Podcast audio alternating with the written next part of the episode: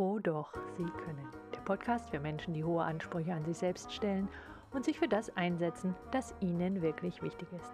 Ihre Familie, ihre Freunde, ihren Beruf oder die Gesellschaft. Mein Name ist Sandra Hergert. Ich helfe Ihnen, Ihre Fähigkeiten zu erweitern und Ihre Strategien zu verbessern, damit Ihre Persönlichkeit und Ihr Alltag auf beste Art zusammenspielen. Dieser Podcast ist für all diejenigen, die Schwierigkeiten haben, Grenzen zu setzen. Sei es, weil ihnen erst hinterher auffällt, dass jemand eine Grenze überschritten hat, sei es, dass sie es in dem Augenblick zwar merken, jedoch nicht wissen, was sie jetzt tun oder sagen sollen.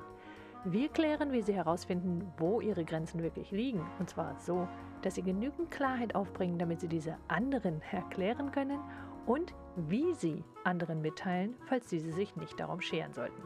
Sie erfahren also, wie sie ihre Grenzen festlegen und diese auf eine Weise durchsetzen, die mit ihnen und ihrer Persönlichkeit im Altklang steht.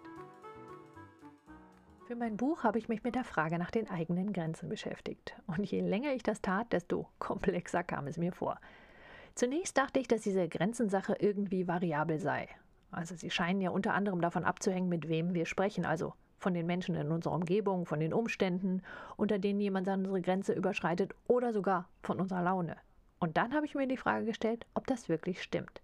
Sind unsere Grenzen wirklich variabel oder ist es nur so, dass wir manchmal so guter Laune sind, dass es uns nichts ausmacht? Oder dass uns Harmonie an manchen Tagen so viel wichtiger ist, dass wir es hinnehmen, wenn jemand über unsere Gefühle trampelt und wir uns deshalb einreden, dass die ganze Sache nicht so wichtig sei? Manche Menschen finden dann Entschuldigungen für den oder die andere und reden sich ein, dass er oder sie es nicht so gemeint habe. Und je länger ich darüber nachdenke, desto weniger bin ich überzeugt, dass diese Grenzen tatsächlich variabel sind. Vielmehr machen wir aus anderen Gründen Unterschiede. Doch starten wir am Anfang. In einem ersten Schritt müssen wir diese Grenzen erst einmal für uns definieren. Erst in einem zweiten Schritt können wir uns dann überlegen, wie wir diese gefundenen Grenzen auch schützen. Starten wir also mit Schritt 1. Was sind eigentlich diese Grenzen, über die ich heute rede? Klar ist wohl, wenn jemand sie bewusst oder unbewusst verletzt, dann überschreitet er ziemlich eindeutig ihre Grenzen. Darin sind wir uns vermutlich alle einig. Im nächsten Podcast unterhalten wir uns dann darüber, wie Sie herausfinden, ob Sie womöglich zu empfindlich reagieren und wie Sie dann mit solcherlei Einwänden umgehen. Also mit dem Einwand, dass Ihnen jemand dann vorwirft, sei doch nicht so empfindlich. Aber für jetzt nehmen wir an, das ist alles in Ordnung und jemand habe Sie verletzt, dann sind wir uns vermutlich einig, da hat jemand Grenzen überschritten. Vermutlich sind wir uns auch einig, wenn wir über die Fälle sprechen, in denen jemand von Ihnen regelmäßig Gefälligkeiten quasi einfordert, nach dem Motto, das kannst du doch mal eben schnell machen.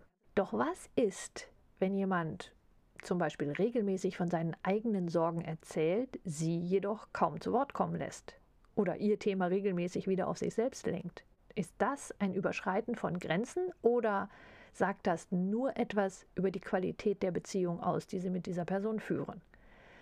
Das Thema Grenzen setzen ist deshalb so schwierig, weil wir uns in einem Spannungsfeld bewegen. Einerseits wollen die wenigsten als Egoisten gelten, andererseits wollen sie sich selbst auch gesehen und gehört, also wichtig fühlen. Und zu Recht. Ihre Grenzen zeigen also anderen, dass und wann sie sie ernst nehmen sollen, also dass sie ernst genommen werden wollen. Sie zeigen auch an, dass sie in unserem Fall mit den Gefälligkeiten in einer Art und Weise gefragt werden wollen, die ihnen die ernsthafte Möglichkeit lässt, Nein zu sagen oder zumindest ihren Aufwand ernst nimmt, schätzt, also wichtig nimmt. Ganz allgemein würde ich definieren, ihre Grenzen legen fest, wie sie als Persönlichkeit wahrgenommen werden möchten. Womit wir auch gleich bei der Frage wären, warum sie darauf achten wollen, sich mit diesem Thema zu beschäftigen und warum sie darauf achten wollen, ihre Grenzen klar zu kommunizieren. Das Thema ist nämlich eng verknüpft mit ihrer Würde und mit der Art, wie sie selbst mit sich umgehen, also ihrem Selbstbewusstsein. Je häufiger sie andere über ihre Grenzen hinweglaufen lassen, desto schwieriger ist es, sich selbst als würdevoll anzusehen. Was noch nichts damit zu tun hat, wie wir anderen mitteilen, dass sie gerade oder schon länger über unsere Grenzen hinweggehen. Die eigenen Grenzen haben also etwas mit Klarheit zu tun und der Frage, wann ist Ihnen was wichtig oder anders gefragt, woran merken Sie, dass andere Sie wichtig nehmen? Daraus können Sie auch gleich entnehmen, dass dieses Thema keines ist, das zwingend immer gleich bleibt. Es könnte sich mit fortschreitendem Alter Ihren Erfahrungen und Ihren Möglichkeiten ändern. Ich habe einmal drei Kategorien ausgemacht, die Ihnen helfen können, Ihre Grenzen zu definieren. Und das sind einerseits Bitten, die eigentlich keine Bitten sind, weil der andere erwartet, dass sie Ja sagen, ihnen also keine echte Möglichkeit für ein Nein gibt. Das sind Aussagen, die sie verletzen, obwohl diese vielleicht in einen Scherz verpackt werden. Und das sind Aussagen, die sie manipulieren sollen, bei denen sie also das Gefühl hätten, der andere will sie zu einer Meinung und oder einer Handlung drängen, die sie eigentlich nicht haben im Sinne der Meinung oder tun wollen im Sinne der Handlung. In der Regel ist hier ein großer Teil Beziehung mit dem Spiel nach dem Motto, wenn du nicht dieser Meinung bist, wenn du dich nicht auf meine Seite stellst, dann stehst du auf der anderen. Und diejenigen von Ihnen, die so ein Verhalten beim anderen noch nicht angesprochen haben, die dürfen sich gleich in einem nächsten Schritt fragen, warum haben Sie das noch nicht getan?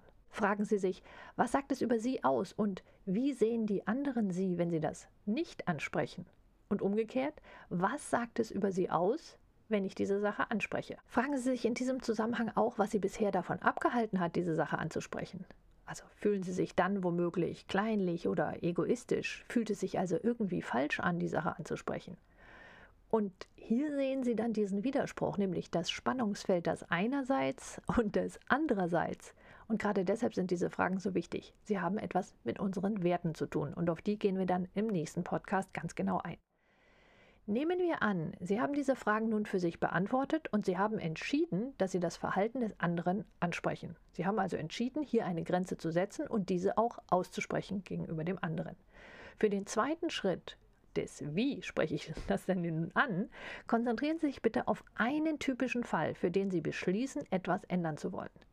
Und dieses Konzentrieren auf einen Fall, das ist wichtig, es macht es einfacher, diese Änderung tatsächlich durchzuführen und dann auch durchzuhalten. Also einen der drei oder auch anderen Beispiele, die Sie haben, wo Sie sagen, okay, gegenüber dieser Person werde ich dieses Verhalten das nächste Mal ansprechen. Für unser Beispiel wähle ich jetzt stellvertretend mal das Beispiel der Freundin, die nur von sich und ihren Sorgen erzählt und kaum, dass wir etwas mitteilen, das Thema sofort wieder auf sich und ihr Leben lenkt. Nehmen wir für einen Augenblick an, dass dieses Muster nicht erst seit gestern besteht, sondern eben ein Muster ist, also wiederkehrend und schon länger andauernd. Der Ehrlichkeit halber fragen Sie sich natürlich, was Sie davon gehabt haben, dass Sie das Verhalten Ihres Freundes oder Ihrer Freundin so lange mitgemacht haben. Vielleicht hat der eine oder andere es genossen, den Kummerkasten zu spielen, weil sich das zunächst wichtig angefühlt hat oder weil es von den eigenen Sorgen ablenkt, der vielleicht sogar dafür gesorgt hat, dass man selbst eben nicht so offen sein musste. Im Sinne von, wenn der andere über sich redet, dann müssen Sie das nicht tun.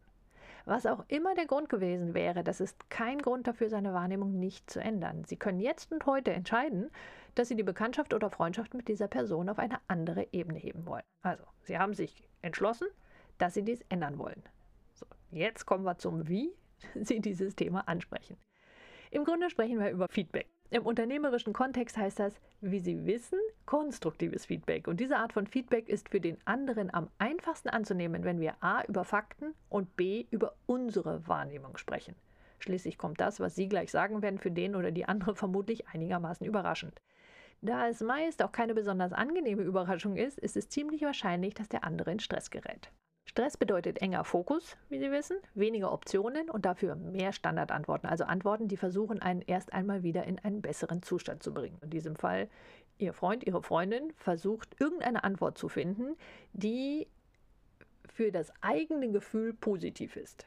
Bei konstruktivem Feedback oder lassen Sie uns das für den Augenblick ruhig Kritik nennen, sind solche Standardantworten oft erstmal abstreiten im Sinne von habe ich doch gar nicht, der Gegenangriff, aber du hast doch immer oder ablenken nach dem Motto, ich habe gedacht das und dann plötzlich reden sie über ein völlig anderes Thema und sie fragen sich, wie sind wir denn hier jetzt hingekommen? Seien Sie also darauf gefasst und bleiben Sie gelassen und dran an Ihrem Ziel. Sie können, um diese Standardantworten nach Möglichkeit gleich auszuschalten, Folgendes sagen. Mir fällt auf, dass ich bei unseren letzten Gesprächen nicht dazu gekommen bin, das zu erzählen, was ich dir eigentlich erzählen wollte. Und dann bringen Sie zwei bis drei konkrete Beispiele aus dem letzten Gespräch, das Sie geführt haben, oder aus den letzten Gesprächen und da Treffen, die Sie geführt haben.